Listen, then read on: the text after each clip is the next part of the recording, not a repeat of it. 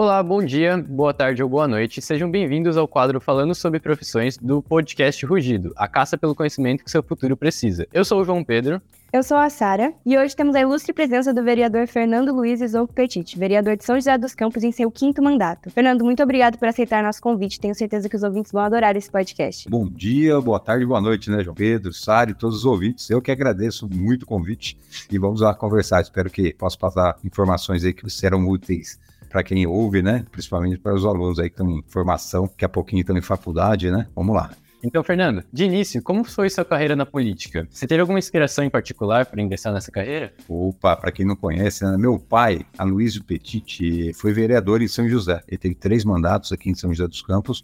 No meio do terceiro mandato ele faleceu, teve um problema de saúde, né, ataxia cerebral que perde todos os, é, perde toda a coordenação motora, né. Nisso eu já acompanhava, né, sou formado em relações públicas, depois fui ser assessor do meu pai, logo depois que eu me formei. Antes ele até tinha feito convite tudo e de comum acordo a gente achou que sem uma formação, né, de um nível superior, era melhor não entrar. Entramos e aí a gente seguiu essa, essa carreira após o falecimento do meu pai, né, tinha uma estrutura, meu pai sempre foi reconhecidamente um político muito sério em São José dos Campos e deixou um trabalho social muito forte, que é a farmácia comunitária, que fica situado na Vila Ema. E esse ano a gente completa 43 anos de farmácia comunitária. Então tem todo esse segmento, aí a minha inspiração dentro de casa lá, meu pai, e graças a Deus, político que deixou um nome limpo e sempre é lembrado por boas ações e bons costumes.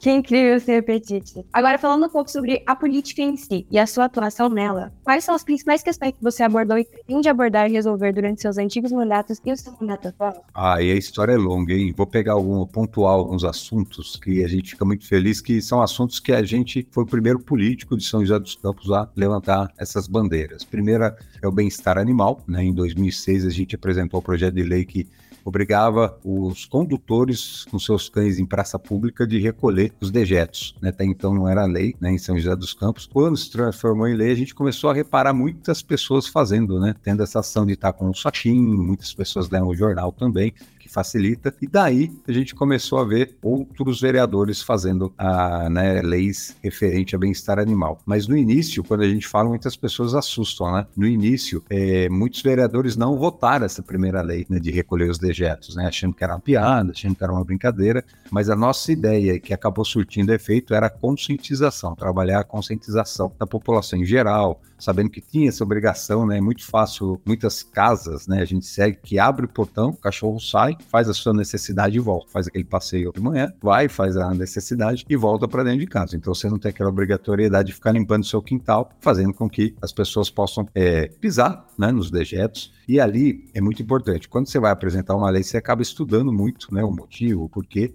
Mas em um dia eu estava conversando com uma pessoa falando da tramitação. Né? A tramitação é o momento de você apresentar o projeto de lei, passar pelas comissões também fazer um trabalho de tentar aprovação, né? Você conversa com seus pares, conversa com o governo, né, com o prefeito, mostrando a importância da lei. Conversando sobre essa lei, uma pessoa falou: você sabe que é muito importante para o deficiente visual e até o cadeirante, porque o cadeirante às vezes está na rua, na calçada, ele passa, né, um dejeto que está ali e suja a cadeira, não percebe, vai empurrar, suja a mão, né? Se ele não tiver um papel no momento ali, fica um transtorno. O deficiente visual, ele não tem possibilidade de enxergar. Então a gente não tinha enxergado também esse público teria beneficiado por essa lei, que era simples, mas começou todo um trabalho em cima do bem-estar animal em São José dos Campos.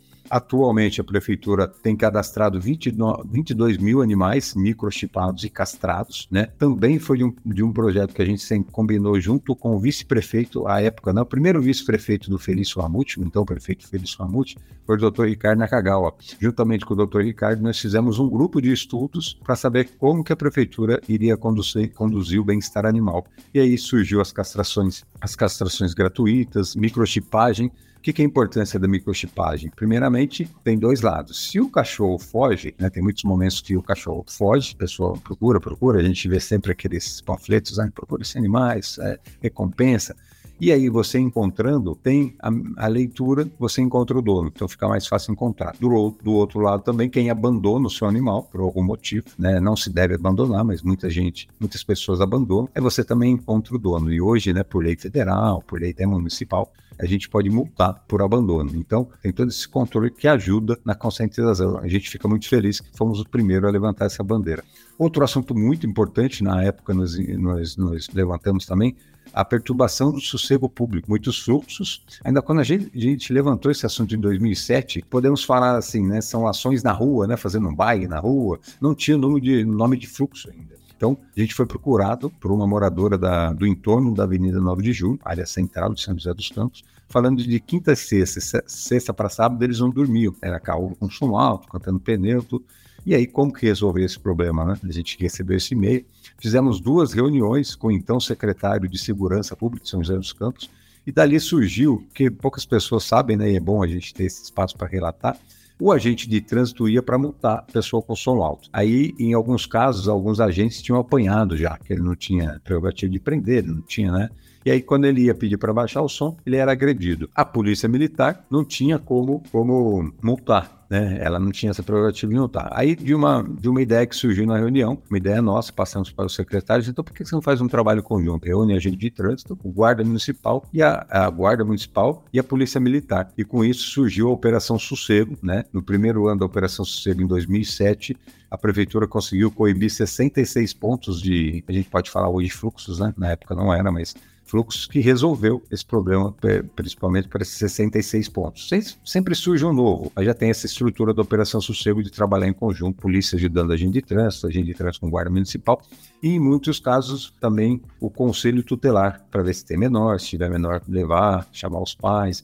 E aí, essa ação, sempre que tem, e aí também tem a Secretaria de Mobilidade, que vai para ver a documentação dos carros. E aí, na maioria das vezes, apreende muitos cabos, né? Muitas pessoas param, não fazem documentação, não tem dinheiro, ou também realmente esquece. E ali, então, esse trabalho também tem esse foco. E por último, se a gente for falar muitas bandeiras, a gente não acaba aqui, mas uma que eu gosto muito, que a gente começou a atuar nela em, a partir de 2006, é políticas públicas para os autistas, que é muito importante. Desde em 2006 a gente apresentou uma lei que é o dia da conscientização do autismo, que é dia 2 de abril. A gente sempre gosta de lembrar, uma lei tanto ela já é federal e estadual. Aí muitas pessoas podem perguntar, mas por que a necessidade de apresentar uma lei em âmbito municipal? Para fortalecer o assunto dentro do município, fazer com que a prefeitura também comece a tomar algumas ações, né? Ter alguns programas voltados a essa a esse assunto assunto é essa classe. Aí eu pego o exemplo. A gente fez o, o Dia Municipal da Conscientização do Autismo, né, em abril, e aí começou a ter algumas ações da prefeitura. E aí a gente pode alencar muitas, né? A gente acabou criando a Frente Parlamentar em Defesa do Pessoa com Autismo e seus familiares, juntamente com a vereadora Dulce Rito e o vereador Marcão da Academia.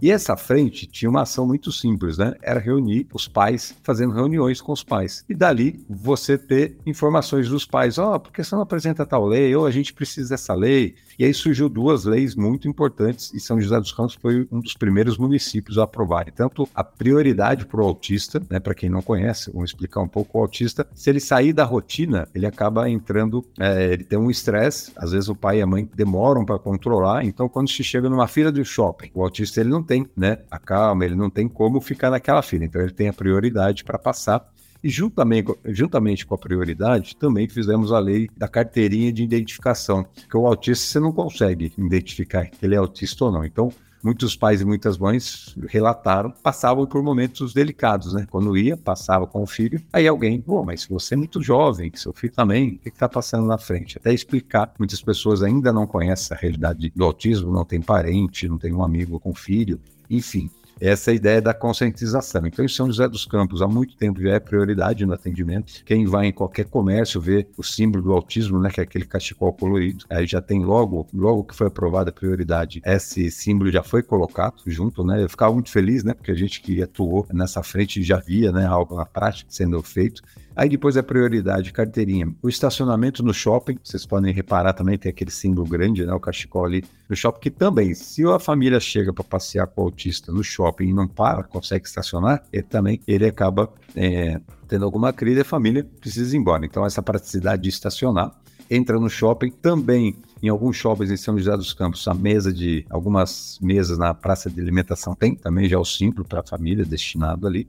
E uma grande conquista, a gente está em 2023, em 2022, eu acho que foi em 2022, a gente conseguiu, né, conversando com alguns shoppings, que os shoppings colocassem a sala azul, ou sala do afeto, que é um espaço, justamente quando o autista está passeando com a sua família, se ele também tiver um momento de estresse, algum momento que a família tem uma dificuldade de controlar, ele tem esse espaço no shopping. Três dos quatro shoppings grandes de São José dos Campos, três têm a sala azul, que é o Shopping Oriente, o Vale Sul e o Center Valley, né? Atualmente só está faltando o Shopping Colinas, a gente está tentando convencer o Shopping Colinas também a ter esse espaço que você é um público que está aumentando, né? Tem muitos tem muitas famílias que no passado, não muito, não muito longínquo, né? No passado recente ainda, às vezes não saía com o filho, né? Não ia para um, um, supermercado, restaurante, até para o próprio shopping. Então esses comércios estão se adaptando para que possa receber. E o shopping, a gente ficou muito feliz. Teve a sala azul, né? O, o estacionamento exclusivo, a mesa, a praça de alimentação com mesas exclusivas também.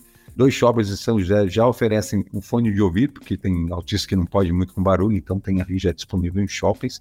Também, todos os funcionários desses três shoppings, os funcionários dos shoppings e os lojistas foram treinado, treinados para receber tanto o autista como seus familiares. Então, é algo que a gente vê que São José dos Campos está se tornando uma cidade inclusiva. É lógico que falta muito ainda, né? Falta parte de saúde, educação, mas a frente parlamentar sempre em conjunto com a prefeitura está trazendo o que é necessário fazer, né, ouvindo os pais, né, o grande segredo nosso, eu costumo falar, todas as leis que saíram do meu gabinete foi de ouvir, de ouvir alguns pais, menos a do dia 2 de abril, né? Dia 2 de abril a gente trouxe para São José e aí começou a se discutir, tratar com seriedade os autistas e seus familiares. Falei três bandeiras só, mas que a gente já teve bastante conquistas, a gente fica muito feliz. Não, mas realmente já são três bandeiras muito importantes para a cidade, a gente percebe como elas facilitam no, no dia a dia da sociedade e de extrema importância mesmo, tanto para os autistas, a questão dos animais. E, bom, enfim, continuando agora com a nossa entrevista, agora falando um pouco mais do dia a dia de um vereador, para as pessoas entenderem sua função mesmo na prefeitura, como que se como que é o dia a dia, é, quais são os compromissos que você tem, você pode explicar um pouquinho para gente? Vamos lá, a Câmara Municipal de São José dos Campos tem 21 vereadores, né? E as duas funções né, primordiais do, do vereador, primeira é fazer leis. Né? A gente falou aqui de, de leis para autistas, quando a gente falou da, da, Operação Sossego, né, da perturbação do sossego público, foi uma ideia que nós passamos para o governo, né, acabou não sendo uma lei, mas teve uma estruturação juntamente com, com a Secretaria de Governo, Secretaria de Mobilidade e também de Defesa da, da cidade. E a gente, sempre que eu falo da elaboração de leis, é sempre importante as pessoas sabendo que a, priori, a prerrogativa do vereador é muito pequena. A gente não pode fazer leis que demandam custo para a prefeitura, né? Então, às vezes, falar, ah, quero que coloque um psicólogo em cada UBS. Isso vai ter a demanda financeira que vai contratar os psicólogos. E aí, como a gente funciona? A gente pode passar essa ideia para a prefeitura, né? É, nunca é muito fácil a prefeitura né, levar adiante uma ideia de projetos de um vereador, então a gente sempre tenta fazer leis que não demandem custo para a administração pública. E também a gente tem o papel de fiscalizar né, o executivo, que é a prefeitura, é, sabendo se eles estão fazendo o gasto com responsabilidade, é, colocando em prática leis, licitações, a gente pode verificar se realmente a licitação está tudo, tá tudo em dia, não tem um direcionamento na licitação. Então, as duas funções, né? Elaboração de leis e a fiscalização do executivo da prefeitura, né? Isso dos 21 vereadores. Mas com o passar do tempo, o vereador é muito procurado para resolver diversos problemas, né? Área de saúde, área de mobilidade, às vezes tem um problema no trânsito, né? Ah, vamos pegar essa rua aqui de vocês, né? Lá no Martins tem uma elevada ali na frente do poliedro, né? Ali eu conversei junto à mobilidade por três anos, né? Então o pessoal do, né, direção do, do poliedro estava falando, não, não vai mais sair, né? Depois aí foi avisado, falou, ó, vai, vai começar a semana que vem, reconheceram, né? Mas demorou, é demorado, é toda uma tramitação muito demorada. Então, todos os tipos de pedidos, como eu falei, saúde, mobilidade, peguei um caso aqui da, da rua, buraco, poda de árvore, enfim, o vereador acaba sendo procurado para todas as demandas. Isso acabou sendo colocado no dia a dia do vereador. Você também falou algumas inaugurações da cidade, a gente acompanha, né? A gente falando de autismo, foi surgiu agora há pouco Gaia, né? Que é né, um local para tratamento dos autistas, seus familiares. O GAE preocupa com o atendimento médico, né, com os profissionais, psiquiatra, é, TO, fono, mas também o GAE tem um trabalho muito sério de colocação profissional para esses jovens autistas, né? Ele faz todo um trabalho, tem parceria com a BOL, parceria com a Embraer, a gente acompanhou, né, desde o início o GAE e acompanhamos a inauguração, até porque às vezes se acompanha inaugurações de vários, de vários segmentos, que você também, ali você pode surgir ideias de leis, né, de projetos de leis. Também é, passar, oh, você, você, precisa disso, eu tenho um contato aqui que pode te, te, ajudar, o Gaia mesmo. O Gaia inaugurou, mas tem muitas salas ainda para serem né, montadas. A gente fica muito feliz vendo no Gaia lá Algumas salas foram montadas através de amigos que a gente passou, foram conhecer, tinham a disponibilidade né, financeira e também de fazer aquele serviço no local que o Gaia precisava e acabamos conseguindo ajudar também. Então tem todas essas funções e a gente costuma falar, né? Meu celular é ligado 24 horas. Aqui vocês pediram para deixar no tarde. A gente vê depois se alguém ligou ou se alguém mandou mensagem procurando a gente. E graças a Deus, a gente consegue ajudar a maioria das pessoas que no, nos procuram. A gente tem, é, a gente até antes de entrar no ar, você falou, né? A política é levada a sério, é muito importante. Então a gente tem essa, essa missão de, se alguém procurou, a gente quer dar o final, dar o caminho final para a pessoa. Algumas vezes é, é um não, né? Não é possível fazer de tudo, mas que você orientou e mostrou que, que ele não é o caminho. Eu acho que isso tipo, é muito importante, porque muita gente não tem é, consciência do que é o trabalho de vereador ou algo assim. E é importante saber que é, eles são acessíveis, né? Essa profissão é mais, é a profissão mais acessível dentro da política. Mas, Fernando, mudando um pouquinho o rumo aqui, uma das contribuições para a sociedade na, na farmácia comunitária. Você pode nos explicar o que é farmácia e como foi o processo da sua criação? Ah, e é lembrar do meu pai, né, Luiz Petit, é, a farmácia foi fundada em 1980. Meu pai é muito conhecido na cidade, né? Meu pai, esse ano, completa 20 anos que ele faleceu, né? Há duas décadas. Mas toda semana alguém me fala sobre uma história do meu pai. Oh, seu pai me ajudou assim, me ajudou assado. Então, sempre histórias boas. E meu pai, antes de 1980, na farmácia, ele já ajudava muitas pessoas, né? Ajudava igrejas, ajudava com doação de roupa, de cama hospitalar, cadeira de rodas e medicamentos. Então, sempre alguém precisava, ele ia lá, ajudava, fazia parceria com amigos, com empresários e conseguia ajudar. Até que ele, em uma, ele leu né, o Estadão, né, o jornal Estado de São Paulo, e viu que tinha muitas sobras de medicamentos em hospitais de São Paulo. Né? Vou dar um exemplo aqui, um hospital que nos ajudou muito, que acabava sendo um trabalho social do governo do Estado de São Paulo, que era um trabalho que atendia jovens, carentes, gestantes. E ali eles ganhavam todos os tipos de medicamentos. A gente conseguiu o contato deles. Então sempre a gente retirou muito medicamento desse local para coração hipertensão, pressão alta, né? Acaba sendo o mesmo E aí, porque não era usado ali, que era, se precisava era anticoncepcional, fazer o trabalho de conscientização com jovens. E por aí também a gente ia em muitos hospitais de São Paulo. Ali foi crescente, né? Cresceu o número de, de medicamentos que meu pai foi ganhando. E aí a gente, ele pensou em construir, né, ter um local para farmácia comunitária. Então, a gente fala, são 43 anos, desde 1980, mas outro dia eu estava no balcão, de vez em quando eu faço um balcão ali para conversar com as pessoas, mas é, é, é, de vez em quando. E uma moça veio e falou assim, eu, já, eu pegava remédio do seu pai desde 77, então já fugi um pouco desse 1980, até vou contar uma história engraçada, né? Meu pai, sempre que ele falava em números, ele aumentava um pouco os números. Ah, nós atendemos tal, e a gente ficava dando risada. Aí eu cheguei para minha assessoria e falei, uma moça me falou que pegava o remédio desse 77. Eu falei, ô pai, né, já, já existia esse trabalho, mas é como eu falei, ele acabava fazendo esse trabalho comunitário assim, dia a dia. Alguém ligava, ele pegava, levava, a pessoa vinha buscar, mas não tinha a estrutura da farmácia comunitária que iniciou em 1980. Hoje, graças a Deus, a farmácia comunitária é a primeira farmácia comunitária legalizada de São José dos Campos, né? tem a licença da vigilância sanitária, também do Conselho Regional de Farmácia. As pessoas não sabem, né? A farmácia comunitária em lei não existe, ela tem que seguir regra, as regras de uma farmácia comercial. E a primeira regra principal é ter uma farmacêutica responsável. Então, a gente tem a farmacêutica esse ano, né? É o quarto ano já da Ana, Ana Kelly, trabalhando com a gente, ela é a responsável técnica da entidade. Se o Conselho Regional de Farmácia chegar e ela não, se a Ana, né, nossa farmacêutica, não estiver na entidade, nós somos multados. Ela está lá todo dia, até para ter, ter, essa segurança. Não adianta você fazer um trabalho social e não seguir a regra para que esse trabalho social atenda da melhor maneira possível. E é muito importante, ao mesmo tempo que se é um gasto a mais, mas manter um trabalho social não é fácil, né? O gasto é, é, é diário. Mas quando você pensa na farmacêutica, é uma contratação a mais. Mas ela que traz aquelas informações de um primeiro remédio que está sendo proibido por causa de uma posologia errada, é um remédio que tem que ser retirado, a troca de medicamentos, né? Pensando no medicamento genérico também, ela, ela tem toda essa informação, né? O pessoal de balcão lá já trabalha com a gente há muitos anos, né? Na prática já conhece de tudo um pouco, mas é sempre importante ter uma farmacêutica e a gente agradece a Ana aqui, deixar um abraço em nome da Ana e da Cláudia, que é a nossa presidente e atua com a gente há muito tempo, deixar um abraço para todos da farmácia. E o trabalho da farmácia comunitária é esse, doação de medicamentos medicamentos.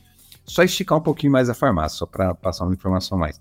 Não é somente entrega de medicamentos, né? A gente orienta a pessoa a abrir um processo junto ao Estado, remédio de alto custo, junto à Prefeitura. A Prefeitura também tem alguns remédios na, na, na lista de, de alto custo que elas podem doar, então tem essa orientação orientar também outras farmácias comunitárias para que a pessoa consiga o medicamento. A gente chegou a manter por muitos anos, hoje a gente não tem mais, mas era um fundo participativo, né? As pessoas deixavam dinheiro e simbolicamente a gente criou assim um dois reais. Algumas pessoas deixavam um pouco mais, mas eram dois reais tinha essa, essa caixinha para comprar um remédio mais difícil, um remédio mais caro. A gente conseguiu ajudar muitas pessoas.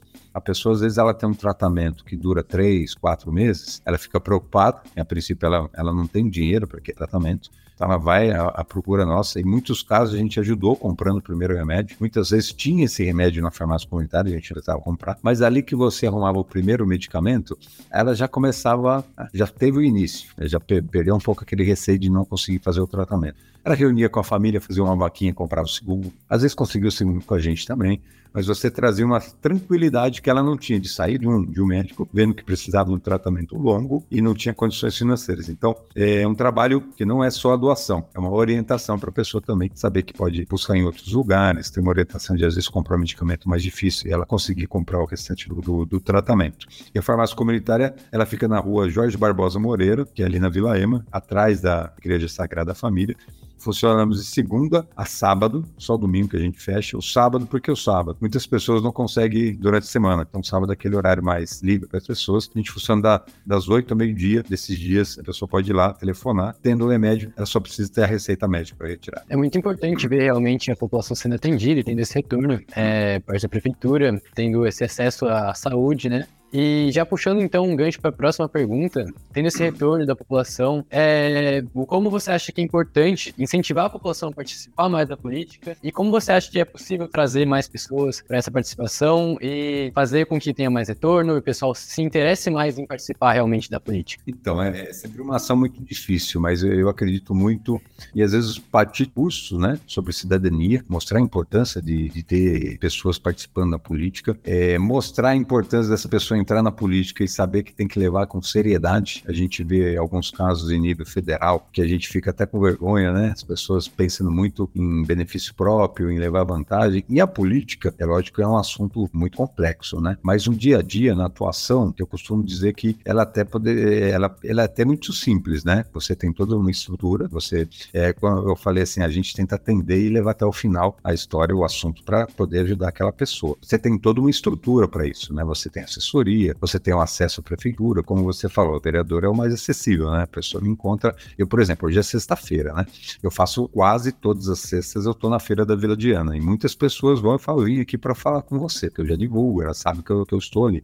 E ali é o jeito mais fácil de chegar. Eu disponibilizo meu celular para todo mundo. Assim, por exemplo, no final dessa entrevista eu deixo meu celular também. As pessoas querem conversar, dar ideias, pedirem algum favor, enfim, tá ali é, aberto para toda a população. Mas voltando, com toda essa estrutura, né, a política ela teria que ser um caminho da pessoa que entra, né, o representante que você vai buscar ali num bairro, numa escola, quando a gente dá palestras, né, de vez em quando eu estou em algumas escolas, falo um pouco de cidadania no dia a dia da vereador, de algumas conquistas, e ali surge um bate-papo muito bacana. Dali você pode surgir um outro candidato. Mas ele tem que ter a consciência de levar a política a sério, né? A gente ouve muitas notícias ruins, muito ato de corrupção.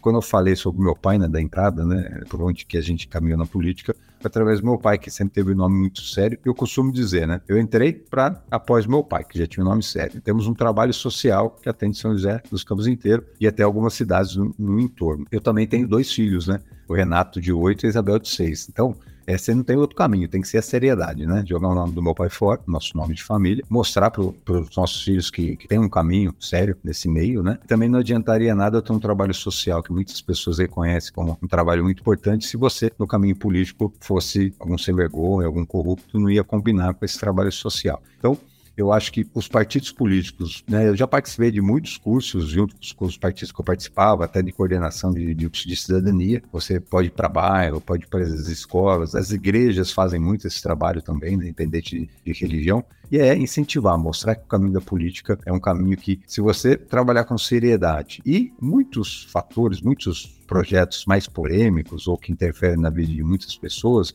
Se você tiver audiência pública, é o momento da população dar a sua opinião. Você ouvir a maioria, né, para onde que caminho que seguir, né, mudança de zoneamento, né, bairro de trânsito. Se você ouvir a maioria, você está bem, né? Você tem é, é, a maioria do seu lado, é muito fácil você fazer a modificação. Já passei por muitos casos assim, às vezes eu era interrogado por alguém, pô, mas vocês mudaram aqui, mas você participou da bastinada, não bastinada, tivemos reuniões, então é mostrar que você está do lado da maioria. Então aí o problema parece ser muito grande, ou a polêmica ser muito grande, acaba que você consegue equilibrar, equacionar essa, essa dimensão do assunto que está em pauta. Sim, realmente muito importante, como você disse, tratar a política com seriedade, né? Porque, infelizmente, por causa de alguns casos específicos, acaba sendo mal olhada pela população, o pessoal critica bastante. E no gancho, então, para outra pergunta, como você é, é, trata a questão da transparência na política e como você acha que ela é importante para poder manter um bom trabalho e como você aborda ela durante seu mandato? É fundamental, né? A gente tenta, vamos falar um pouco do, é, a gente fala bem da gente é meio difícil, mas vamos lá, vamos começar. É importantíssimo, né? Nós somos um gabinete dos 21, todo, todo o tempo que eu estive na Câmara, que estou na Câmara, nosso gabinete é o que menos gasta. Então você pode seguir e ver essa realidade. Até tem uma conversa, eu falo em política que São José dos Campos, que muitos ouvintes vão conhecer. Wagner Balieiro, hoje é o atual presidente do PT. Eu tenho uma conversa bastante com o Wagner. E um dia eu fui deixar uma, um projeto de lei que ele queria uma cópia, né? Ainda eu não mandei clipado. Ele falou: Você quer que eu mande por WhatsApp? Você não consegue me trazer? Ah, eu vou imprimir, eu te, eu te levo. Chegando com o projeto na mão, ele estava em uma folha que eu mostrei para ele, falou, esse lado é o projeto, o outro é um rascunho, tá? Buscar, então a gente sempre reaproveitou muito, um dos caminhos que a gente possa economizar muito no gabinete, também é reaproveitar as folhas impressas. Aí ele falou, pô, parabéns, hein? Aí eu virei para ele e falei, você sabe que o nosso gabinete é o que menos gasta? Eu sabia que ele sabia, foi assim. Aí ele estava como assessora, a assessora falou, ah, não, menos que o Wagner você não gasta. Aí o Wagner veio para essa e falou, gasta sim, ele gasta menos que a gente. E o Wagner também sempre foi, reconhecidamente, um vereador que gastava pouco em gabinete. Mas é, mostrar, né, a transparência mostra também salários dos funcionários, é, tem toda uma realidade do vereador, é fundamental, faz com que a população comece a acreditar um pouco mais em uma, em uma política mais séria, né, mostrando tudo, abrindo um pouco, assim você consegue ver. É lógico que quem trabalha de um, de um modo errado, né, sem a seriedade, ele vai achar o caminho para fazer a coisa errada, mas é sempre bom surgir leis, ideias como a transparência, que façam com que as pessoas mais novas que tendem a entrar na política e reconhecer que ali é um caminho, um caminho que tem que ser com seriedade. É, é usar toda a estrutura que tem, toda a capacidade de, de, criar leis boas, de buscar leis em outros municípios, de colocar algum assunto em pauta que nunca foi tratado e transformar né, a sociedade, aquele público específico, né, em um, em um ter uma vida melhor, um acesso melhor a, as, aos bens né, que a administração pública oferece e ter essa consciência. Eu acho que a gente gradativamente vai mudando. A gente vê algumas notícias ruins, né? Mas, como você falou, a transparência é fundamental e a tendência é que as gerações futuras que entrem, que entrem na política entrem com uma cabeça diferente. Isso eu sempre acredito. Bom, como o senhor falou, a transparência é realmente fundamental, né? Principalmente porque eu acredito que gente é, perde a, a crença que eles têm na política, depois do caso de corrupção e então deve ser difícil exercer esse trabalho, mas é, como acredita que pode contribuir para a redução das desigualdades sociais. É muito presente na vida de todo mundo esse problema, né? Então, se você. Vamos lá, né? A gente volta no assunto de, de, de honestidade, né? Quando você tem uma saúde pública em dia, que não tem um desvio no recurso público, você faz com que uma saúde pública seja bem, né? Possa atender aquela pessoa que não tem um convênio. Do outro lado, também, a pessoa que tem capacidade, tenha condições de ter um convênio, não usar a rede pública. Então, tudo se, se, se torna um equilíbrio, né? É a seriedade de, de oferecer serviços bons, educação de qualidade, não desviando dinheiro, você tem aquele dinheiro destinado à educação e melhorar tanto a estrutura de prédios como a qualidade, né, ou a preparação dos professores, capacitação. Então, quando o investimento é correto, né, uma cidade como São José dos Campos, são 3 bilhões de orçamento, né, 3 bilhões de orçamento e se tiver né, pessoas é, capacitadas. Né? Quando você vê uma administração pública, você tem que contar com profissionais capacitados. Né? Você vê em vários, não só em municípios, né, em estados. Né? Foi, é, o, secre, o, último secretário de, de Educação de Curitiba, de, do estado do Paraná, né, na pandemia, ele conseguiu resultados surpreendentes, né? Mesmo estando em pandemia. Hoje ele está em São Paulo, né? Junto com o governador do estado, e trouxe ele de outro estado. Ele soube trabalhar. E o que você viu ali? Seriedade e um profissional capacitado. Então a política também, quando a gente fala um pouco de seriedade, estrutura, é, usar a verba adequadamente, não desviar, você também contando com os profissionais capacitados, né? Muitas pessoas se formam né, em diversos, né, diversas áreas e eles são contratados pelos políticos. Né? Se mostrou algo de você contratar pessoas capacitadas. Né? Antigamente a gente tinha muito aquele cargo para amigos né? e o tempo foi passando, foi passando e mudando essa, essa figura. Então, o modo da política levar, né, acabar um pouco com essa desigualdade que infelizmente no Brasil ainda é muito grande, é contar com pessoas capacitadas, né? O investimento correto e que, se a gente, aí é um sonho, né? Mas que a administração em diversos setores, né? Tanto municipal, estadual até federal, é, não ter corrupção, ou se tem, cada vez mais a gente vê é, isso diminuindo. Para que isso diminua, a gente ter, teria que ver mais punições, né? A gente vê muito pessoa passando por certos momentos de ser comprovado, ter matérias de, de jornal, né? você quer ser jornalista, pensar de política, ser comprovada a ação, mas não ter a penalização, a punição. Isso que desanima um pouco todo cidadão brasileiro. Realmente a corrupção é um problema que desanima mesmo. Mas assim, é, eu acho que principalmente esses últimos anos a gente percebeu uma diferença muito grande entre partidos. E é como o senhor enxerga o diálogo e a colaboração entre esses diferentes partidos políticos em busca de soluções conjuntas para todos os desafios que o Brasil apresenta? Então é uma pena, né? É, ultimamente, se pegar uma última década aí, é, a briga política ficou muito forte, né? Se você fala que você é A, já tem alguém ficando bravo com você. Se é B, também o outro é A. Então, é, muitas pessoas deixaram de debater política dentro da própria família, né? No encontro de amigos, você perceber que seu amigo é de uma posição e o outro não é. Então, o assunto política diminui um pouco nas discussões, né? Tá sendo muito, hum, palavra correta, né? Tá tendo até ações violentas, né? E ali não contribui em nada, né? É, sempre tem essa diferença muito grande, não contribui em nada. A gente precisa mudar um pouco. A gente tem que reconhecer que você tem seu pensamento e age dessa maneira. E não é porque o outro é de uma outra, né? A direita com a esquerda, você não vai encontrar coisas boas no, no seu opositor. O opositor é dentro da política, né? Você é amigo da pessoa, não é aquele amigo de sair, mas conversa com a pessoa, mas tem oposição. Então, é, sempre o político tem essa função também, ele entender que o pensamento dele não é, o, não é só o dele que é o correto, ele vai enxergar em outros pares alguns pensamentos que eles mudam. Eu, eu já mudei muito em relação a alguns pensamentos, é, não vou colocar aqui, porque eu acho que não cabe, mas de, de eu ter criticado já algumas ações e com o tempo você para para ler um pouco mais, você para para ver uma, uma necessidade da população em determinados segmentos, e aí você começa a entender que, opa, agora eu estou entendendo que projeto aquela, aquela ideia, né? E pode ser de uma maneira diferente. E eu tive um momento na, na política que eu fiz oposição ao então governo, né? E eu tentava fazer uma crítica construtiva. Tipo, falar, ó, oh, você está fazendo errado, Sara.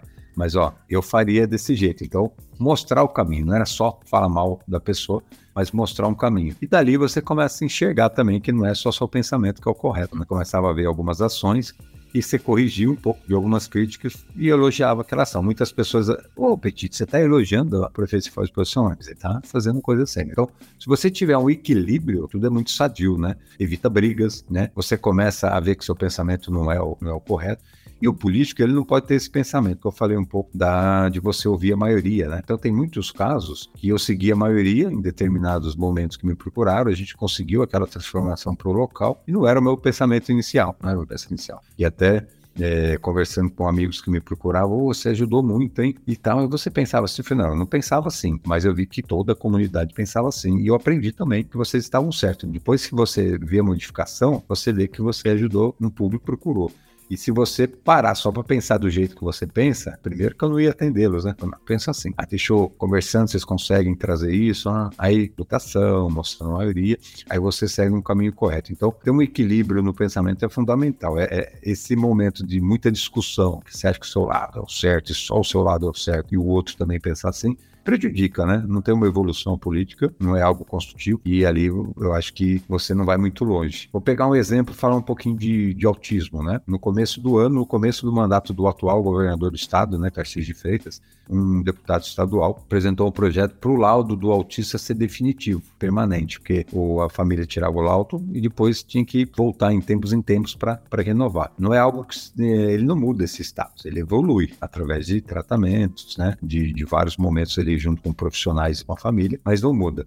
Quando o, o deputado apresentou, passou na Assembleia, passou essa lei, e aí o, governador vetou. O que, que é vetar? Ele falou: não, essa lei não pode, não pode valer. E aí, conversa vai, conversa vem. Eu mesmo coloquei algumas mães aqui em contato com o Felício, que é o vice-governador de São Paulo. Passou uns cinco, seis dias, o governador veio a público dando uma entrevista falando: ó, eu errei no veto, né? Fui mal informado, estou conhecendo o caso mais fundo e eu errei. Qual que foi a ação? Quando volta, todo veto volta para ser votado. E aí você, a maioria está com o governador, né? Votaria esse veto. Aí, combinado com o governador, derrubaram o veto. Então a lei começou a, a valer. Mas foi muito bacana que ele reconheceu. Ele teve um pensamento quando ele vetou e conversando com pessoas, né? Principalmente com os pais, que é fundamental, ele mudou de, de opinião. Então, ele foi sensato e teve o equilíbrio de reconhecer que ele errou. Ele veio a pouco. É dificílimo algum político falar isso. Em nível de ser um governador Stalin, então esse é, olha que eu lembro, é uma das primeiras vezes, que é muito difícil reconhecer que ele fez uma ação errada. E outros casos também, outros fatores que às vezes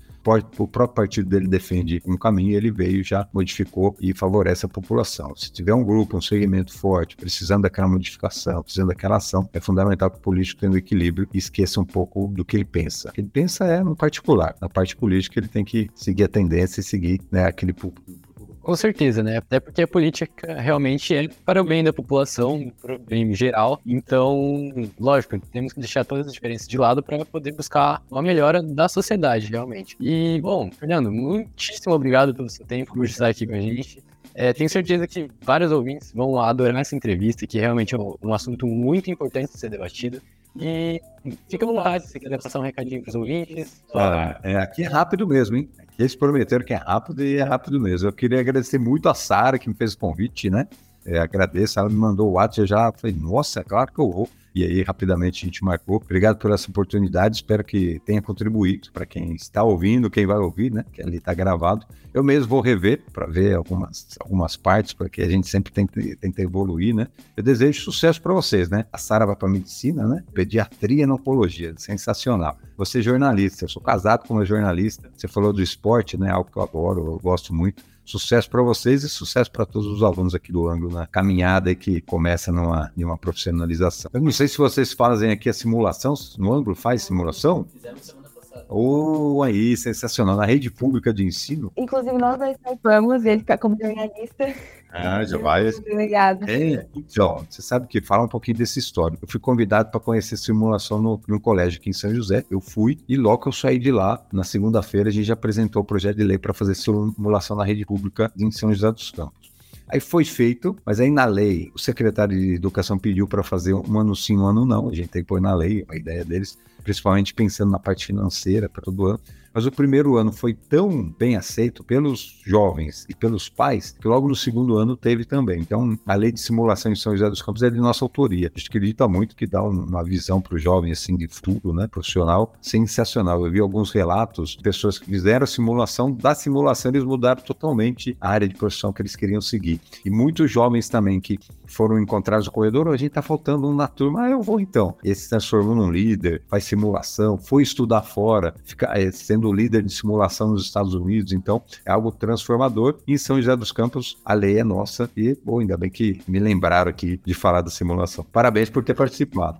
Muito obrigado, realmente. É, é um projeto muito bacana, muito importante poder ver isso agora na rede pública. É muito satisfatório. E já deixar também o convite para quem quiser participar da simulação do ângulo ano que vem, esse ano 2024. Fiquem muito à vontade, escola está de portas abertas. E, Sara? Até porque eu acho que traz, além disso, além de conhecer essa área de, de debate, de documentos de trabalho e esse, esse tipo de coisa, tem várias áreas, inclusive, e ajuda muito na, no desenvolvimento da fala, por exemplo, em uma entrevista de emprego no futuro. Sim. Isso é muito importante. Né? Tem jovem que tem, então ele vai, fala com um colega, mais quietinho, na hora de apresentar, ele é o fim do mundo, né? Quando ele participa de uma simulação, ele já vê que é outra realidade. Em cima disso, também fala só de um outro projeto. A gente também apresentou um projeto do vereador Mirim em São José dos Campos. O projeto é muito simples, né? Você criar vereador Mirim, mas a dimensão dele é muito grande. A última vez do que teve a, o dia da, da, da ação do vereador Mirim, foram apresentados 660 projetos nas escolas públicas de São José dos Campos. E ali, as escolas têm os projetos, a escola tem uma votação para escolher o melhor, e o melhor são 21 projetos, porque são 21 vereadores. E aí tem no dia da, da cerimônia ali, é, os, os jovens tomando posse, conhecendo, e o mais bacana é que você vê que o jovem ele cria o projeto, mesmo os que não ganham, mesmo os que não vão para o final, eles são colocados, muitos são colocados em práticas na escola. Teve, né, teve dois projetos que foram para a final entre os 21, que era de absolvente feminino, para colocar na, na, no banheiro feminino. Muito legal que a escola inteira participou das palestras, e, esse foi o escolhido melhor, tanto de uma como outra. E ali teve um relato muito bacana. Eu, por ser autor da lei, eu fui convidado para conhecer esse projeto antes do, do, dia da final. E ali muito legal que os jovens, os meninos, no dia seguinte, eles levaram o absolvente para colocar no banheiro, para entregar para o professor. Falando, professor, essa palestra me educou, educou muito, eu não sabia que essa era a realidade. Então, você vê, são projetos colocados em prática. O jovem começa a ver que ele pode fazer parte da sociedade, modificando a sociedade, a vida da família, a vida daquela sociedade dentro da escola, e quem sabe levar essa ideia, colocar em prática no bairro dele. É muito legal. Cada ano aumenta, né? No penúltimo ano foram 530 projetos, para um ano seguinte ser 660 projetos. Então, você vê que o jovem, ele quer participar. Se você dá a ideia, coloca um projeto bacana, com uma instrução dos professores, como vocês fazem aqui na simulação, a gente tem muitos participantes e muitas pessoas mudando de vida e sabendo que pode fazer a diferença para a sociedade. E só para encerrar, um projeto que está em tramitação, que é PL, é um PL, que é projeto de lei, ainda não virou lei, que é da roda de conversa. A princípio surgiu por causa dos autistas, mas também é para é, todos os tipos de, né, com, com deficiência, crianças, jovens com deficiência é você fazer com que os pais possam ter rodas de conversas, né, num período curto ali, todo mês, né, junto com os diretores e professores dos colégios, para mostrarem o que cada, cada criança prefere ali. O, muitos pais autistas, eles sempre falam assim, ó, meu filho gosta disso, meu filho, a melhor educação, o melhor caminho é esse. Então, com a roda de conversa, você aproxima a família, tanto do professor que é responsável pelaquela criança, o auxiliar de educação especial também, e a direção da escola. Você abre as portas para os pais. É o que a gente fez na frente parlamentar. Surgiu todas essas ideias de São José dos Campos, está um, um, passo à frente né, em questão de, do autismo, justamente por causa que os pais puderam passar as ideias. Então, essa ideia de levar os pais para as escolas. Esse projeto de lei a gente está em tramitação, espero que até o mês de agosto a gente consiga aprovar. Obrigado, eu, eu, eu prometo que eu não estico mais.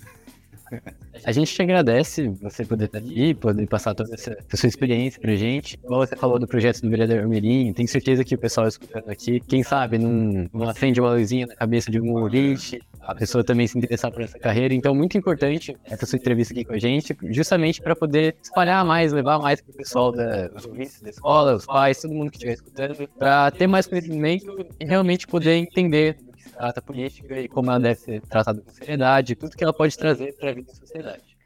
E esse foi o podcast de hoje. Se você quiser ficar por dentro de tudo que acontece diariamente no Rugido, fique ligado nas nossas redes sociais, arroba Rugido Podcast. Até a próxima.